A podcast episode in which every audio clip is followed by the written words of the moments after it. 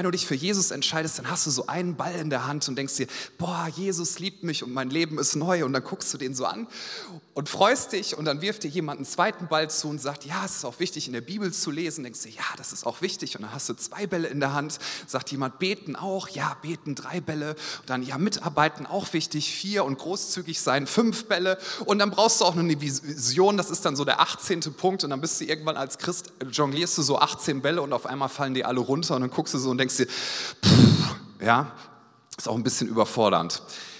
Wer weiß überhaupt nicht, wovon ich rede? Der darf dann später mal für mich beten nach dem Gottesdienst, hast eine besondere Salbung. Ja, Christsein wenn wir, wenn wir nicht darauf achten, dass wir nochmal den Kern verstehen, das kann dann sehr überfordernd wirken, aber Vision ist nicht irgendwie so Punkt 18 auf der Liste, sondern Vision bedeutet einfach, dass wir darüber nachdenken, was sehen wir, weil, und das ist der erste Gedanke, den ich dir mitgeben möchte, das, worauf du am meisten schaust, entscheidet über die Richtung in deinem Leben und auch, wie du dich innerlich entwickelst. Ich wiederhole das nochmal. Das, worauf du am meisten schaust, das entscheidet über die Richtung in deinem Leben und wie du dich innerlich entwickelst. Es formt dich. Und ja, es gibt auch viele Unternehmen, die verstanden haben, ähm, dieses Prinzip von Vision. Ich glaube aber, sie haben etwas verstanden, was Gott geschaffen hat. Ja, weil Gott schenkt uns Sicht, Gott sieht Dinge und Gott möchte auch, dass wir sehen können.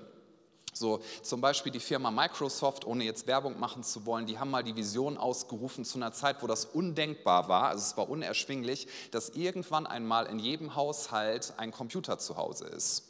Damals hat man gesagt, was für ein Quatsch, das ist unmöglich. Heute ist es normal, oder? Kannst du dir gar nicht mehr anders vorstellen.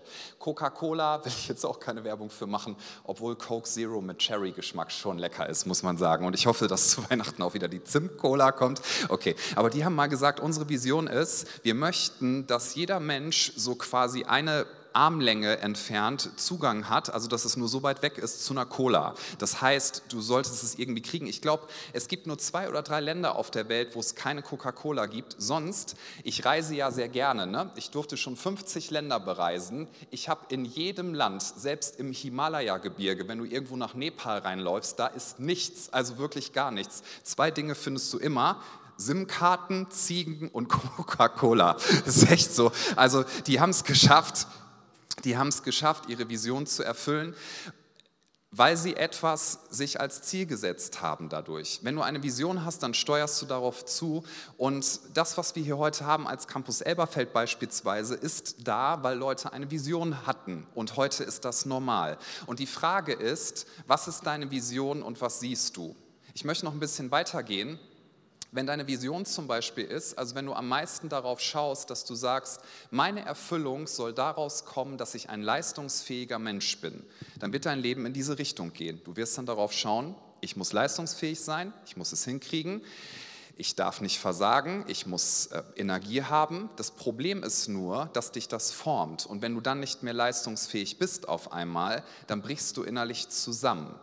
Oder wenn du sagst, Geld ist meine Vision, wir sagen nichts gegen Geld. Geld zu haben, Geld zu verdienen, ist nichts Böses in sich. Aber wenn das deine Vision ist, dass es dich erfüllen soll, du wirst irgendwann merken, du kannst so viel Geld wie nur irgend möglich auf der Welt haben. Du kannst dir mit Geld niemals Zufriedenheit kaufen. Es geht nicht. Jeder einzelne Mensch, der das schon ausprobiert hat, ist daran gescheitert. Deine Vision kann auch sein, dass du von bestimmten Menschen möchtest, dass sie dich gut finden und niemals sauer auf dich sein dürfen. Wenn das deine Vision ist, dann wirst du alles, was du im Leben tust, tun, um bestimmten Menschen zu gefallen. Und du wirst merken, dass du daran scheiterst. Weil selbst wenn du von allen Menschen auf der Welt die Anerkennung hättest, du wirst merken, dass du dir tief in dir drin doch diese Frage stellst, gibt es irgendjemanden auf dieser Welt, der sich wirklich für mich interessiert und mich wirklich kennt? So die Frage ist, was ist Vision? Weil Vision formt dich innerlich. Und unsere Vision als Credo-Kirche ist es, aus der Bibel abgeleitet, zuallererst einmal Jesus zu kennen.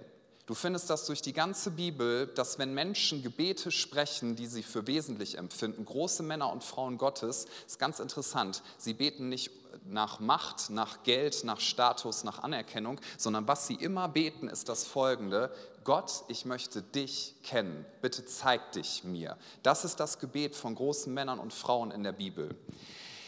Mit einer der zentralsten Texte, der diesen Punkt super illustriert, ist eben Johannes 14, Vers 1 bis 14 und daraus lese ich uns vor. Da steht, euer Herz erschrecke nicht. Glaubt an Gott und glaubt an mich. Im Haus meines Vaters sind viele Wohnungen. Wenn nicht, so hätte ich es euch gesagt. Ich gehe hin, um euch eine Stätte zu bereiten. Und wenn ich hingehe und euch eine Stätte bereite, so komme ich wieder und werde euch zu mir nehmen, damit auch ihr seid, wo ich bin. Wohin ich aber gehe, wisst ihr und ihr kennt den Weg und ihr kennt den Weg. Thomas spricht zu ihm, Herr, wir wissen nicht, wohin du gehst und wie können wir den Weg kennen? Jesus spricht zu ihm, ich bin der Weg und die Wahrheit und das Leben. Niemand kommt zum Vater als nur durch mich. Wenn ihr mich erkannt hättet, hier ist dieses Wort kennen, wenn ihr mich erkannt hättet, so hättet ihr auch meinen Vater erkannt. Und von nun an erkennt ihr ihn und habt ihn gesehen. Philippus spricht zu ihm, Herr, zeige uns den Vater, so genügt es uns. Jesus spricht zu ihm, so lange bin ich bei euch und du hast mich noch nicht erkannt, Philippus. Wer mich gesehen hat, der hat den Vater gesehen. Wie kannst du da sagen, zeige uns den Vater? Glaubst du nicht, dass ich im Vater bin und der Vater in mir ist? Die Worte, die ich zu euch rede, rede ich nicht aus mir selbst. Und der Vater, der in mir wohnt, der tut die Werke. Glaubt mir, dass ich im Vater bin und der Vater in mir ist. Wenn nicht, so glaubt mir doch um der Werke willen. Wahrlich, wahrlich, ich sage euch, wer an mich glaubt, der wird die Werke auch tun, die ich tue, und wird größere als diese tun, weil ich zu meinem Vater gehe. Und alles, was ihr bitten werdet in meinem Namen, das will ich tun, damit der Vater verherrlicht wird in dem Sohn. Wenn ihr etwas bitten werdet in meinem Namen, so werde ich es tun. Jesus hat hier ein etwas sehr Zentrales zu seinen Jüngern gesagt wo man erstmal ein bisschen drüber nachdenken muss. Und gleichzeitig ist es so einfach und auch so tief, was es für Auswirkungen hat. Ich bin ich bin manches Mal sehr dankbar für diesen Thomas. Der wird ja manchmal ein bisschen gebasht. Ne? So, oh, Thomas, der Zweifler, der hat immer gezweifelt. Aber bist du nicht auch dankbar für diese Menschen, die sich einfach trauen, die Fragen zu stellen, die sich jeder stellt, weil du denkst, ich will die nicht stellen, sonst gelte ich als dumm? Hast du das schon mal an der Uni, in der Schule oder so? Denk immer, hoffentlich stellt jemand anders diese Frage. Ja? Und Jesus sagt, ich bereite einen Ort für euch und da wisst ihr ja auch den Weg, ihr kennt den. Und ich kann mir so vorstellen, alle Jünger dachten, ich habe keine Ahnung, wovon er redet, aber ich stelle jetzt die Frage nicht. Und Thomas sagt einfach, äh, Jesus, wir wissen nicht, wohin du gehst und wir kennen auch den Weg nicht. Vielleicht kannst du ja für die etwas einfacheren Leute hier im Raum das Ganze nochmal erklären. Alle Jünger, puh, endlich hat es einer gefragt. Und dann sagt Jesus das ganz, ganz Wesentliche, ich bin der Weg, ich bin die Wahrheit und ich bin das Leben. Niemand kommt zum Vater als durch mich. Und dann ist interessant, dass er hier sagt, dass er sagt, so lange Zeit bin ich bei euch und du hast mich noch nicht erkannt, Philippus. Wer mich gesehen hat, der hat den Vater gesehen. Die zentralste Aussage, die Jesus hier trifft, ist folgendes. Das, was jeder Mensch im Leben sucht und was jeder Mensch im Leben eigentlich braucht und was niemand verpassen darf und weswegen wir als Kirche existieren, ist das Folgende. Das Aller, Allerwichtigste ist, dass wir Jesus kennenlernen. Denn es ist möglich, dass du in der Umgebung von Jesus bist, so wie Philippus, mit dem er hier ja redet an dieser Stelle. Es ist möglich, dass du um Jesus herum bist und ihn nicht wirklich kennst. Ich will das mal auf Kirche übertragen, weil wir über Vision sprechen. Es ist möglich, dass du in Kirche mitarbeitest, in zwei, drei, vier, fünf, acht, zehn Teams, wie viel auch immer, und dass du ganz, ganz busy bist für Jesus und dass du Jesus nicht wirklich kennst, nicht nah an seinem Herzen bist. Es ist möglich, dass du in eine Kirche gehst und dass du aus dem Pflichtgefühl vielleicht heraus viel Geld gibst, viel investierst, immer dabei bist und alles machst, was man so macht, aber dass du Jesus nicht wirklich kennst. Und wenn das so ist, dann verpasst du den wichtigsten Punkt. Alles andere ist zweitrangig. Unsere Vision als Credo-Kirche ist, und ich will das auch mal auf mich beziehen, weil, weil ich so aus meinem Herzen das auch predigen möchte, alles andere ist zweitrangig, wenn ich nur eins haben darf in meinem Leben, dass ich Jesus besser kennenlerne und so viele Menschen wie irgend möglich in meiner Lebenszeit mit Jesus bekannt machen kann. Das ist das Größte überhaupt, Jesus zu kennen. Es gibt einen großen Unterschied, denken wir mal über das Wort kennen nach. Wen kennst du wirklich? Es gibt informatives Kennen und es gibt persönliches Kennen. In einer Zeit, wo alle Menschen miteinander vernetzt sind, wo wir über Social Media ganz viele Infos haben über Menschen, wir kennen sie, wächst die Sehnsucht ungleich ins Unermessliche nach dem Echten und nach dem Authentischen. Und nach dem, dass Menschen merken, in ihrem Herzen ist diese Sehnsucht, das war schon immer so und wird auch immer so sein, ich möchte, dass mich wirklich jemand kennt. Und ich möchte nicht ein Objekt sein, ich möchte ein Subjekt sein. Ich möchte nicht, dass Menschen mich gebrauchen, um ihre Ziele zu erreichen, sondern ich möchte gekannt werden und ich möchte andere Menschen kennen. Das ist ein ganz, ganz tiefes Bedürfnis. So informatives Kennen ist die eine Sache, aber persönliches Kennen ist etwas ganz, ganz anderes. Eins meiner Lieblingsbeispiele dafür ist, ich glaube, jeder von uns kennt Olaf Scholz. Schon mal gehört? Ja, ist Bundeskanzler von dem Land, in dem wir hier leben, also hier auch gerade sitzen. Ja, das ist unser Bundeskanzler. Jeder von uns kennt ihn und hat informatives Wissen über ihn. Wenn du aber sagen würdest, Mensch, ja, ich hätte heute Abend mal Bock auf einen äh, Siedler von Katan-Abend beim Olaf Scholz zu Hause und du fährst vorbei dort mit deinen Hagebuttenteebeuteln und deinen Cashewnüssen, die muss es immer geben, oder Studentenfutter oder was auch immer du gerne magst. Ne? Hast du Pringles, Sour, äh, Sour, irgendwas. So hast du alles dabei und klingelst. Du würdest gar nicht bis an die Klingel kommen. Ja? Warum? Weil dort Leute sind, die wurden ihr Leben lang darin ausgebildet für einen Moment wie diesen und die hoffen darauf, dass sie endlich mal ihre ganzen Verteidigungstricks anwenden dürfen. Du kommst nicht zu Olaf Scholz. Du kannst dich nicht bei ihm auf die Couch setzen. Du kannst nicht im Jogginganzug da reingehen und sagen, hey, ich habe meine Snoopy-Wärmflasche, darf ich mal an deinen Wasserkocher? Das darfst du nicht machen. Warum? Weil du ihn nicht persönlich kennst. Alle bildlich veranlagten Leute sind jetzt voll im Game. Wenn du jemanden kennenlernen möchtest, dann setzt du dich mit dieser Person hin, so funktionieren Freundschaften, so funktionieren Liebesbeziehungen, so funktioniert das Ganze. Du startest immer mit informativen Dingen. Ja, wenn du jemanden kennenlernen möchtest und du triffst die Person das erste Mal, wie startest du? Du fragst Infos, also sowas wie, hey, wo wohnst du, was arbeitest du, was machst du generell, so was sind deine Hobbys, alles Infos. Aber kennen hat etwas damit zu tun, dass eine Person sich öffnet und dass du, und das ist das Wort, persönliche Fragen stellst. Wenn du eine Person kennenlernen möchtest, musst du persönlich werden. Das bedeutet, du stellst persönliche Fragen, sowas wie, was beschäftigt dich gerade? Was ist dir wichtig? Wovor hast du Angst? Was macht dir Sorgen? Ja? Was sind Dinge, die dich gerade umtreiben? Was sind Träume, die du hast? Du merkst schon, das sind alles nicht Sachen, die du, mal eben, die du eben mal schnell den Kassierer im Supermarkt fragst, selbst wenn du ihn vielleicht mehrmals pro Woche siehst und kennst. Also ich würde das nicht machen. Geh nicht zum Kassierer und sag, hey, was hast du letzte Nacht geträumt? Ja, mach das nicht. So, um, per, um jemanden kennenzulernen, eine Person, musst du persönlich werden. Du setzt dich mit dieser Person hin und du stellst Fragen. Und wenn du dann merkst, es wird persönlich, das ist das Schöne, du öffnest dich immer mehr, die andere Person öffnet sich immer mehr und du kommst auf eine persönliche Ebene. Das schafft Nähe, das schafft Intimität und deine Seele merkt, jeder von uns kennt das, wow, das ist das, wonach ich wirklich Sehnsucht habe, dass ich nicht einfach nur bekannt bin, sondern dass mich jemand wirklich kennt. Nochmal, es gibt so viele Leute, die sind ultra prominent und in ihrem Herzen stellen sie sich diese Frage, wer mag mich eigentlich wirklich? Wer sieht mich wirklich so, wie ich bin? Es gibt eine weitere wichtige Kombination und das ist, dass dich jemand kennt und dass dich jemand liebt. Kennen und lieben ist sehr wichtig, dass es miteinander kombiniert ist. Denn wenn du zu einer Person sagst, ich liebe dich, aber du machst dir nicht die Mühe, diese Person kennenzulernen, dann ist diese Liebe sehr oberflächlich und bezieht sich vielleicht auf Gefühle oder auf Äußerlichkeit und auf das, was die Person tut. Es ist eine oberflächliche Liebe. Das Gegenteil ist aber auch eine sehr wichtige Sache zu verstehen.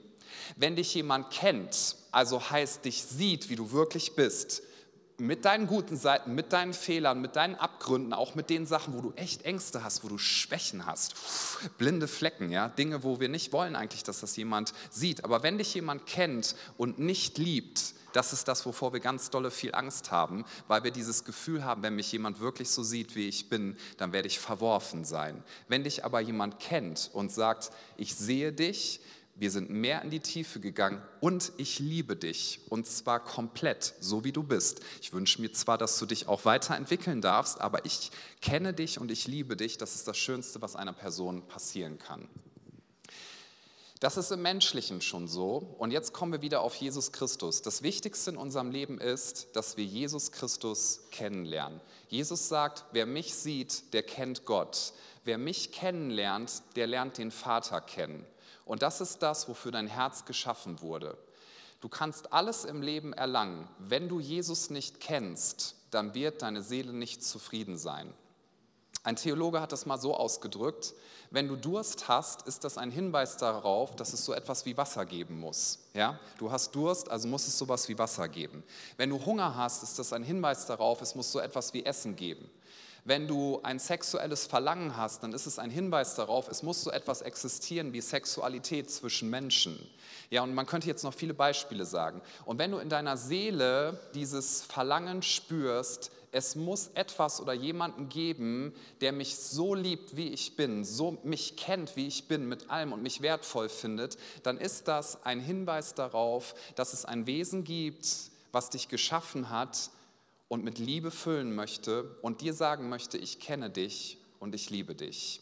Jesus ist gekommen, damit wir Leben finden. Er hat gesagt, ich bereite eine Wohnung und eine Stätte für euch. Nun, das ist zum einen ein Ort. Ich glaube schon, dass der Himmel auch irgendwie ein Ort ist, aber der Himmel wäre nicht der Himmel, wenn Jesus nicht dort ist. Ja? Jesus ist das, was den Himmel zum Himmel macht. Jesus sagt, ich bin der Weg, die Wahrheit und das Leben.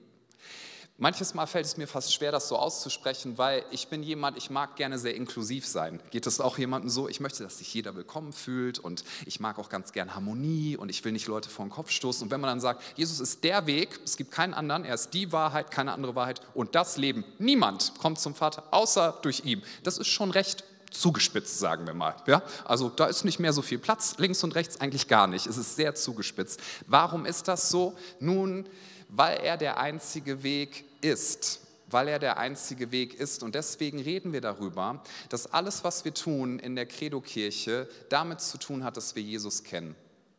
Lass mich das äh, dir mal so sagen. Wenn das, was du in der Kirche tust, ich möchte jetzt mal zu Leuten sprechen, die schon eine Weile hier sind, wenn das, was du in der Kirche tust und das, womit du hier beschäftigt bist, wenn das gerade blockiert, dass deine Beziehung zu Jesus ja, tiefer wird und wenn du merkst, ich habe irgendwie den Draht zu ihm verloren und ich, ich kenne ihn gar nicht richtig, lass lieber sein, was du tust und nimm dir Zeit für Jesus. Das ist viel, viel besser, als wenn du noch zwei, drei Dinge mehr machst und immer mehr busy bist. Jesus hat gesagt, ich bin gekommen, damit du dein Joch los wirst. Und das Joch, was er dir gibt, das ist sanft. Ich meine das ganz ernst. Leute, die, die mit mir reden, auch so über die 13 Jahre meiner Leiterschaft hier, ich habe immer Leuten gesagt, wenn du müde bist, wenn du nicht mehr kannst, du bist keine Arbeiterdrohne, die dafür sorgt, dass unsere Programme am Laufen bleiben. Ja, darum geht es hier überhaupt nicht. Es geht darum, mit allem, was wir tun, dass wir gemeinsam Jesus immer besser kennenlernen wollen. Was passiert denn, wenn du Jesus immer besser kennenlernst? Du veränderst dich. Jesus verändert Menschenleben. Er hat mein Leben verändert und ich weiß, hier sitzen viele Leute, die können sagen, er hat, er hat dein Leben verändert verändert, Jesus führt in Freiheit und das tut er nicht dadurch, wenn du Dinge für ihn tust, sondern wenn du in ihm bist und in ihm bleibst und an ihm bleibst. Jesus hat gesagt, ich bin der Weinstock, ihr seid die Reben, bleibt in mir, ohne mich könnt ihr nichts tun. Er hat nicht gesagt, ich bin sowas wie eine göttliche Klimmzugstange, haltet euch mal ganz, ganz dolle an mir fest und macht so eure Klimmzüge, ja, und dann denkst du, ah, und dann siehst du so einen Neubekehrten, der kriegt das noch ganz dolle hin und du hängst da, ich kann nicht mehr, nur noch so mit einem Finger. Das hat Jesus nicht gesagt. Er hat gesagt, bleibt einfach mit mir verbunden. Er hätte auch sagen können, ich bin die Hand und ihr seid die Finger. Wo hört der Finger auf? Wo fängt die Hand an? Das kann man schon irgendwie abgrenzen, aber auch nicht so richtig. Die Verbindung ist sehr, sehr eng. Ja? Und es geht nicht darum, dass wir uns ganz, ganz dolle anstrengen, sondern es geht darum, dass wir Jesus kennen und ihm, uns ihm immer mehr öffnen. Warum sagt er, ich bin der Weg, die Wahrheit und das Leben? Nun, er sagt das, weil er eins weiß, unsere Seele ist nur dann gefüllt, wenn wir Bedeutung finden in ihm. Und das möchte ich dir gerne sagen, egal ob du ein Christ bist oder gar kein Christ. Ich schäme mich nicht darüber zu reden, weil ich eins weiß, ich glaube, dass es keinen anderen Ort gibt auf der Welt, nichts, was du erlangen könntest, nichts, was du sehen könntest, nichts, was du tun könntest, was dich in deinem Herzen und in deiner Seele satt macht. Nichts. Und deswegen ist die Vision immer Jesus. Es ist so schlimm, wenn wir versuchen, Bedeutung in bedeutungslosen Sachen zu finden. die für sich genommen vielleicht gar nicht schlecht sind, aber die dir niemals Erfüllung bringen. Niemals, nie. In Jeremia 9 seht ihr nicht auf der Präsentation, ab Vers 22 steht, so spricht der Herr, der Weise rühme sich nicht seiner Weisheit.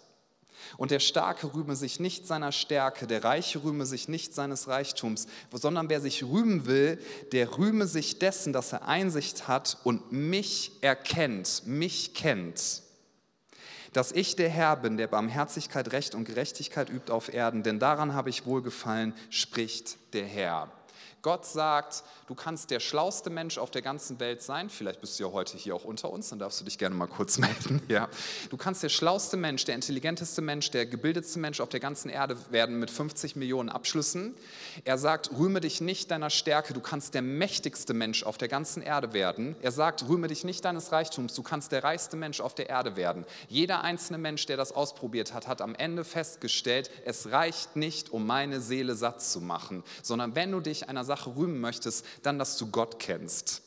Lass es mich mal so ausdrücken. Selbst wenn du nach menschlichen Maßstäben dein Leben nicht gebacken kriegst, Jesus hinterher humpelst, immer wieder hinfällst, immer wieder Fehler machst, denkst, du hast so viel falsch gemacht, dein Leben ist keine menschliche Erfolgsstory, möchte ich dir eins sagen, solange du Jesus kennst, hast du alles, was du wirklich brauchst. Jesus verändert Leben. Warum kann Jesus sagen, ich bin der Weg?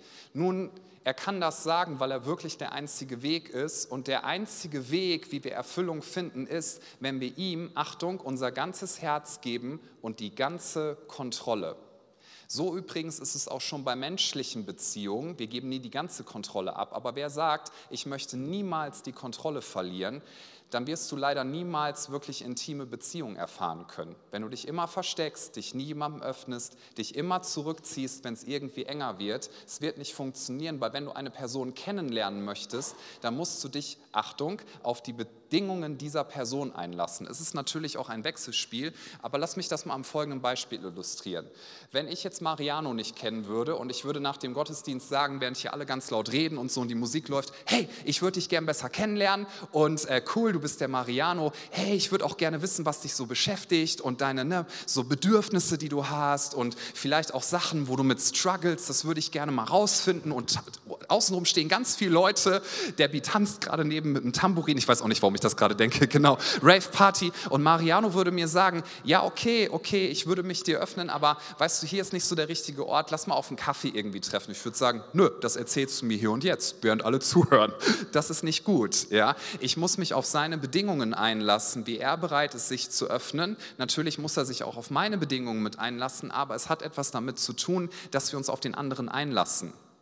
Wenn jemand dir sagt, in einer guten Ehe zum Beispiel, wenn dein Partner, deine Partnerin dir sagt, weißt du, das, was mich wirklich interessiert von Herzen, das ist, sagen wir mal, Bücher lesen. Ich interessiere mich für Bücher, ich interessiere mich dafür, mich über Literatur auszutauschen und du sagst dann, das tut mir voll leid, aber mein einziges Interesse im Leben ist Sport, ich werde mich niemals mit dir über Bücher unterhalten. In der Tat werde ich dir verbieten, dass du Bücher kaufst, Bücher besitzt und so weiter und so fort, weil das läuft hier nach meinen Bedingungen, bitteschön dann wird die Person sagen, das ist ganz, ganz toll, was du da so sagst, aber sorry, du kannst leider keine enge Beziehung mit mir haben. Weil wann kannst du eine Beziehung zu jemandem haben, die eng ist? Nun, wenn du sagst, ich lasse mich ein auf das, was deine Bedürfnisse sind, ich lasse mich ein auf das, wie du tickst und ich möchte dich wirklich kennenlernen.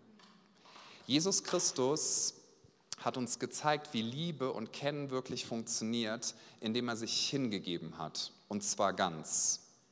Und du wirst Jesus nur dann kennenlernen können, wenn du sagst, alle meine Ambitionen, alles, was mir sonst so wichtig ist, das lege ich komplett hin. Ich gebe dir mein ganzes Leben, denn ich weiß, du hast dein ganzes Leben für mich gegeben. Nur dann wird deine Seele wirklich Erfüllung finden und nur dann und nur dann und nur dann wird dein Leben sich wirklich verändern. Warum tut es das sonst nicht? Nun, weil Jesus nicht gekommen ist, um zu sagen, hey, ich werde ein netter Assistent, um dir bei deiner Karriere zu helfen. Ich helfe dir, damit dein Traumleben, was du dir so ausmalst, in Erfüllung gehst. Jesus ist nicht so ein Genie, zu dem wir beten und sagen, das ist jetzt wie ne, in diesem Film, ich, ich habe da irgendwie so eine, so eine komische Lampe und dann muss er da rauskommen und muss mir irgendwie helfen und dann ist er auch wieder weg und dann verstecke ich ihn, sondern Jesus Jesus verändert dann Leben, wenn wir sagen, jeder Bereich meines Lebens, du kannst ihn haben. Alles, was mich ausmacht. Und ich möchte dir gerne sagen, alles, was wir als Credo-Kirche tun, dass wir uns sonntags hier treffen, dass wir Kleingruppen haben, dass wir Arbeitsbereiche haben, dass wir investieren, dass wir Geld geben, alles, wirklich alles, dreht sich darum, dass wir Jesus besser kennenlernen wollen, dass wir verstehen wollen, wer er ist, weil du kannst in der Umgebung von Jesus sein, ohne ihn wirklich zu kennen. Genauso wie du in der Umgebung von ganz vielen Menschen sein kannst, ohne sie wirklich zu kennen. Wenn du weißt, dass dich jemand kennt und liebt, es gibt nichts Erfüllenderes. Jesus möchte dir zeigen, dass er dich komplett kennt und komplett liebt. Und wenn du ihm alles gibst, jeden Bereich deines Lebens, dann wird er dich verändern, weil dann kommt seine Kraft. Jesus verändert Leben, das ist seine Handschrift. Und diese Handschrift sehen wir im Leben von so, so vielen Menschen. Jesus sagt, ich bin die Wahrheit. Diesen Punkt möchte ich noch ganz kurz beleuchten. Was ist Wahrheit? Manche Menschen sagen, es gibt gar keine absolute Wahrheit. Ich glaube schon, denn Jesus sagt, er ist die absolute Wahrheit. Wahrheit kann nur existieren, wenn es jemandem gibt, den du vertrauen kannst. Ja? Weil ich Jesus vertraue, glaube ich, dass er die Wahrheit sagt. Weil er die Wahrheit sagt, vertraue ich ihm. Jesus ist vertrauenswürdig. Woher weiß ich das? Seine Liebe ist nicht schwammig, sondern sie hat ein historisches Datum. Vor über 2000 Jahren hat er sein Leben gegeben an einem Kreuz ohne zu wissen oder sagen wir mal ohne sicherzustellen, wie ich und du darauf reagieren würden. Er hat gesagt, ich bezahle, ich nehme all deine Schuld, all deine Dunkelheit, all das, was du niemandem zeigen möchtest, nehme ich auf mich, ich bezahle dafür, ich gehe für dich in den Tod, ich stehe von den Toten wieder auf. Hier, ich habe dir alles hingegeben. Das hat er getan. Niemand, aber auch wirklich niemand hat jemals das für dich oder für mich getan, was Jesus getan hat. Und weil ich das weiß, vertraue ich ihm und weil ich ihn kenne und immer besser kennenlerne, weiß ich, er ist gut. Weiß ich, er ist gut. Und das trägt durch alle möglichen Sachen. Weißt du, wenn Krisen in dein Leben kommen, deine Karriere wird dir nicht helfen, auch dein Geld wird dir nicht helfen. Menschenmeinungen, nach denen du versuchst zu leben und die dich so sehr formen, die werden dir dann nicht mehr helfen. Das Einzige, was dann noch trägt, ist, kennst du Jesus? In den letzten Wochen haben wir, also meine Frau und ich und wir als Familie, ziemlich viele Tragödien erlebt. Ja, meine Schwiegermama ist gestorben vor ein paar Wochen. Sie ist bei Jesus, aber das war schon ziemlich heftig, so mit der Trauer und mit allem drumherum. Und jetzt auch in dieser Woche habe ich wieder eine ganz, ganz schlimme Nachricht bekommen aus unserer Familie, diesmal auf meiner Seite. Richtig schlimm, hat mich richtig traurig gemacht. Und ähm, jemand hat mich getroffen jetzt so die letzten Tage und meinte dann, boah, du siehst traurig aus. Meine ich, ja, ich bin auch traurig. Das ist wirklich schlimm. Richtig schlimm, was da passiert ist. Und die Person hat gemeint, wie geht's dir jetzt mit Jesus? Und habe ich gemeint, ich bin zwar ganz dolle traurig, aber ich kann dir eins sagen, ich liebe Jesus und ich bin so dankbar. Und die Person hat gefragt, wie kannst du ihm vertrauen? Und dann habe ich gesagt, ich kenne ihn und ich weiß, er ist gut. Ich kenne ihn und ich weiß, er hat sein Leben für mich gegeben. Ich kenne Jesus, ich weiß, an wen ich glaube ich weiß, wem ich vertraue. Er ist kein Argument, was meine Zustimmung verlangt, sondern er hat sein Leben für mich hingegeben. Und selbst wenn wir als Familie gerade durch eine ganz schlimme Zeit gehen müssen, ich weiß, Jesus ist gut und ich liebe ihn und ich liebe seine Kirche. Und ich mag diesen Vers so gerne aus 2 Timotheus 1, Vers 12. Da spricht Paulus darüber, dass er so viel leiden muss, auch in seinem Leben, auch für das, was er als Berufung hat. Hast du schon mal deine Berufung so gelebt und denkst dir, warum ist das oft so hart, warum ist das so schwierig? Und Paulus sagt, aus diesem Grund, weil ich das Evangelium predige, erleide ich dies auch. Und dann sagt er, aber ich schäme mich nicht, denn ich weiß, an wen ich glaube. Ich kenne ihn und er ist gut. Paulus hat gesagt, wenn ich ins Gefängnis gehen muss, wenn niemand mehr da ist von meinen Leuten, er sagt am Ende, alle Leute, die er ausgebildet hat, haben ihn verlassen, verraten und verkauft. Nur noch Timotheus war übrig. Er sagt, alle haben eigensüchtige Motive, nur Timotheus geht es ums Evangelium. Das ist ziemlich hart, das zu sagen. Und er sagt, egal was passiert, ich weiß, alles wird gut, denn ich weiß, an wen ich glaube. Und ich kenne ihn. Meine Frage an dich ist heute, kennst du Jesus? Alles, was wir hier tun, das ist die Vision, tun wir, weil wir Jesus kennenlernen wollen und ihn immer besser kennenlernen möchten. Kennen ist etwas ganz, ganz anderes als informatives Wissen. Wen kennst du? Wer kennt dich wirklich? Und die wichtigste Frage, kennst du Jesus? Lass uns doch einmal gemeinsam aufstehen, unsere Augen schließen. Wenn du magst, öffne doch mal deine Hände, das ist ein Zeichen des Empfangs. Jesus, du bist hier und ich bete, dass du diesen Raum füllst. Jesus, wir lieben dich. Danke, dass du dein Leben gegeben hast, als wir, so sagt es uns die Bibel, noch deine Feinde waren, nichts von dir wissen wollten. Danke, dass du in die absolute Dunkelheit gegangen bist. All der Hass, all die Ablehnung, all das Verworfensein, all das Leid, all dieses Unfaire, du hast es genommen und du hast es getragen am Kreuz. Jesus, wir lieben dich so sehr. Danke, dass deine Liebe Menschenleben verändert seit über 2000 Jahren und bis heute. Und Jesus, wir als deine Kirche, wir wollen sagen, das, was wir tun, das wollen wir tun, weil wir von innen heraus durch dich verändert worden sind, durch die Kraft deiner Liebe. Wir wollen deine Liebe annehmen, in deiner Liebe uns bewegen, in deiner Liebe leben. Und ich segne jeden hier im Raum und ich bitte dich, Jesus, dass du jetzt kommst und dass du redest. Ich bete, dass da, wo Menschen gerade hier sind, die so unter Druck sind, weil sie die ganze Zeit sich negativ bewertet fühlen von anderen Menschen. Ich möchte gerade zu dir sprechen, wenn dich das betrifft. Du bist so unter Druck. Du kannst noch nicht mal nachts schlafen, weil du immer überlegst, was gerade jemand über dich denkt. Jesus möchte dort hineinkommen und dir sagen, schau auf mich. Schau nicht auf das, was andere sagen. Du fühlst dich gerade so unter Druck, weil du finanzielle Engpässe hast oder weil du dir Sorgen machst, was passiert so in den nächsten Wochen. Jesus sagt, ich bin da, schau auf mich egal was passiert, du bist niemals verworfen, du bist niemals alleine. Ich bin für dich und ich bin mit dir. Ich glaube, hier ist mindestens eine Person, du überlegst dir, soll ich den Schritt des Glaubens gehen, soll ich aufs Wasser gehen? Und Jesus sagt, ich bin bei dir. Selbst wenn du untergehen würdest, ich ziehe dich doch hoch. Vertrau mir, du kennst mich doch. Und ich möchte diese Frage stellen, lasst uns alle mal unsere Augen schließen. Jesus hat ja gesagt, ich gehe, um euch eine Wohnung zu bereiten. Das heißt, er hat gesagt, ich gehe an diesen Ort, den wir volkstümlich Himmel nennen oder manche die Ewigkeit, und ihr werdet dorthin kommen, wenn ihr mir vertraut. Ich bringe euch dorthin. Weißt du, jede Religion sagt dir, du musst das und das tun, das ist der Weg, dann kommst du da und dahin. Jesus sagt, du musst gar nichts tun, ich bin der Weg.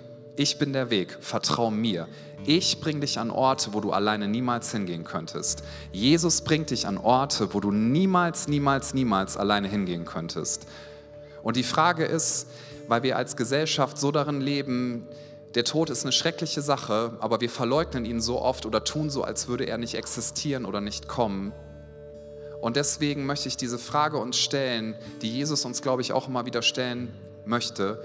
Wenn du heute sterben würdest, Würdest du bereuen, dass du bestimmte Dinge noch nicht getan hast, die du eigentlich als Berufung hast? Würdest du sagen, bitte, bitte gib mir noch mindestens drei Jahre? Oder würdest du sagen, nein, ich bin erfüllt. Ich habe nicht alles richtig gemacht, aber ich kenne Jesus und ich weiß, ich lebe so, wie er sich das für mich wünscht. Nicht aus einem religiösen Leistungsdruck, sondern weil du weißt, dass es etwas ist, was aus deiner intensiven Beziehung zu Jesus entspringt.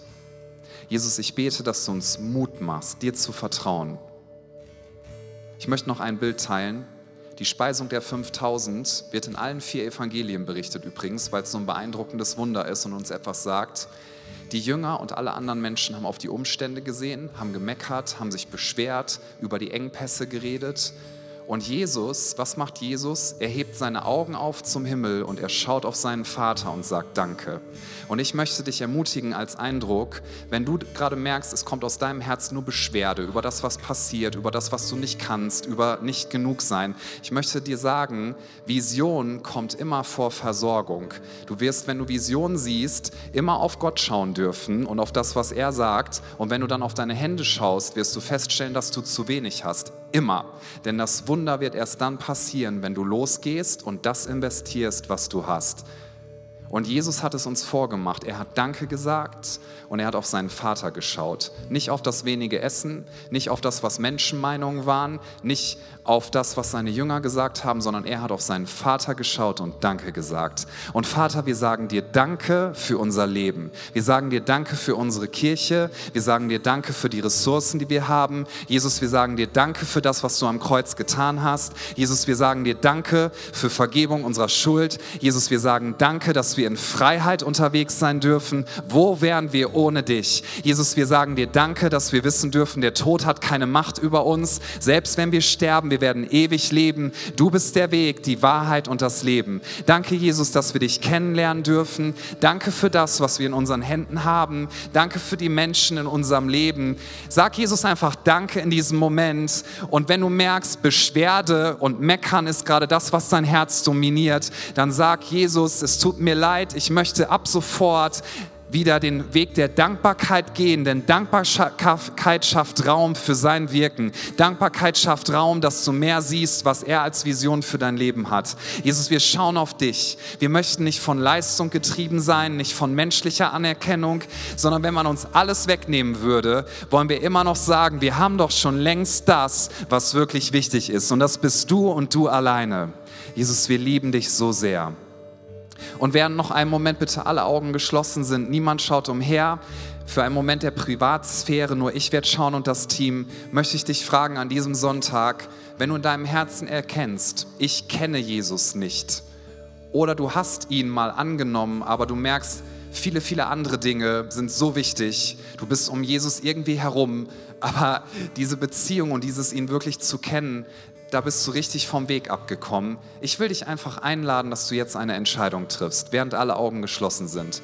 Dass du sagst, Jesus, ich entscheide mich dafür, das Wichtigste in meinem Leben, der Wichtigste bist du und du allein.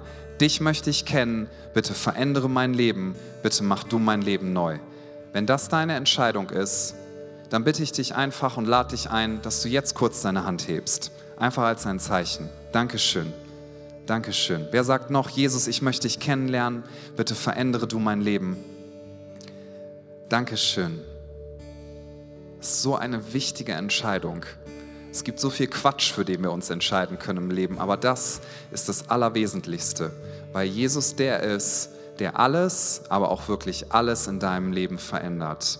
Jesus, wir lieben dich und wir sagen, wir glauben dir, dass du es gut machen wirst.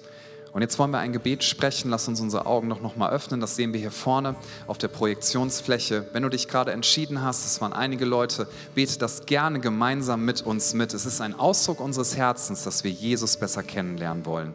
Wir beten, Jesus, ich weiß, dass du mich liebst. Es gibt nichts, was ich tun könnte, damit du mich mehr liebst. Und durch nichts, was ich tue, würdest du mich weniger lieben. Du bist für mich gestorben und auferstanden. Ich glaube an dich. Du bist mein Gott, mein Retter und mein Herr. Bitte schenke mir die Vergebung meiner Schuld. Ich möchte als dein Kind leben und du sollst mein ganzes Leben bestimmen. Ich danke dir, dass ich durch dich wirklich frei bin und ein Leben in Ewigkeit habe. Amen. Komm, lasst uns einen Applaus geben. Das heißt, dass wir Jesus feiern.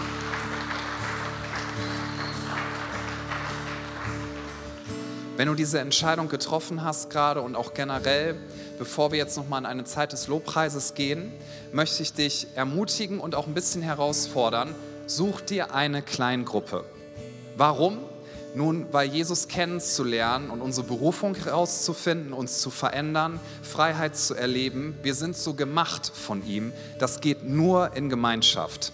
Es gibt Menschen, die sagen, ja, nur Jesus und ich und die benutzen das wie so ein Schlupfloch, weil sie sagen, ja, ne, dann brauche ich mich nicht vor anderen Menschen zu öffnen. Jesus verändert Leben dadurch, dass er zu dir persönlich spricht in deiner privaten Zeit mit ihm, aber auch und vor allem dadurch, wenn du in Gemeinschaft gehst, wenn du dich öffnest, wenn du sagst, okay, ich möchte, dass man mich wirklich kennt, meine echten Struggles, meine echten Herausforderungen, wer ich wirklich bin. Christsein geht nicht alleine.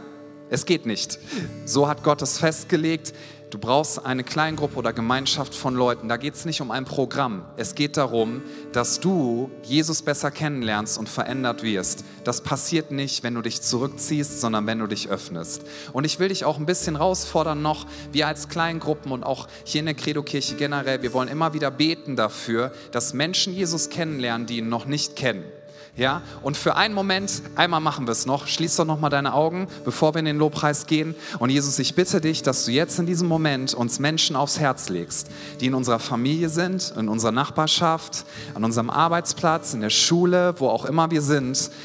Und ich bitte dich, dass du uns ganz neu Liebe für diese Menschen schenkst, dass wir beten, dass sie dich kennenlernen. Denn Jesus, darum dreht sich alles. Wir wollen keine busy beschäftigten Christen sein, sondern wir möchten Menschen sein, die alles, was sie haben, darauf ausrichten, dich kennenzulernen und möglichst viele Menschen mit dir bekannt zu machen. Jesus, wir lieben dich. Wir geben dir die Ehre. Und wenn dir ein Name gerade aufs Herz gelegt wird, dann möchte ich dich ermutigen, schreib dir diesen Namen auf, bete für die Person regelmäßig und frag Jesus doch, wie du dieser Person von ihm erzählen kannst. Du musst nicht das erzählen, wer du nicht bist oder was du nicht erlebt hast, sondern einfach das erzählen, was Jesus in deinem Leben getan hat. Lass uns dafür offen sein. Jesus, wir danken dir dafür. Wir heben dich hoch. Du bist unser König. Du bist unser Retter. Du bist unser Herr. Und dich und dich alleine wollen wir anbeten mit all unserem Sein, mit unserem ganzen Leben. Lass uns Jesus anbeten in dieser Lobpreiszeit. Er ist es wert und er möchte uns begegnen. Amen.